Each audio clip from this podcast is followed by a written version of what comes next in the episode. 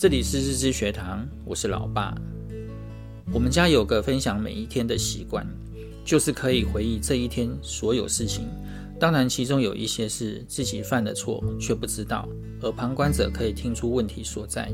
很多时候我们会想立刻纠正，成年人或许可以接受，但大部分小孩是无法接受的。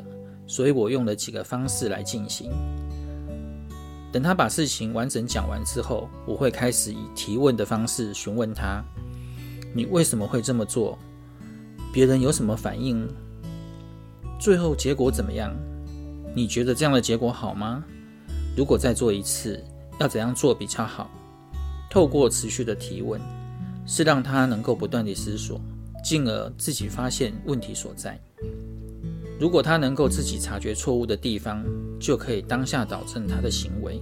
一旦他有抵抗的心态，就立刻停止讨论这件事情，也绝对不要在谈话的过程中说出“你错了”这三个字，因为这三个字会阻断跟他们之间的沟通管道。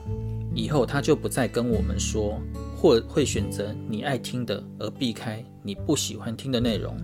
所以不用急着想要当下解决这个问题。太急反而会造成对立，而不能用客观的立场看到事情的核心，失去了真正教育他的目的。孩子在诉说的过程中，有两件事情要注意：第一，不要打断他说话；第二，不要说教，并不是就不去处理这些问题，而是将这些问题放在心上，等待适当的时间，例如看到或听到相同的事情，再用提问的方式进行沟通。这时候，他会以比较客观的立场或第三者的角度来看待这件事，因为换位思考，他会反思自己的行为。就算我们没有说出“你错了”，他们也能明白自己做错了什么，也能激发出他们解决问题的能力。希望对你们有帮助。我们下回见，拜拜。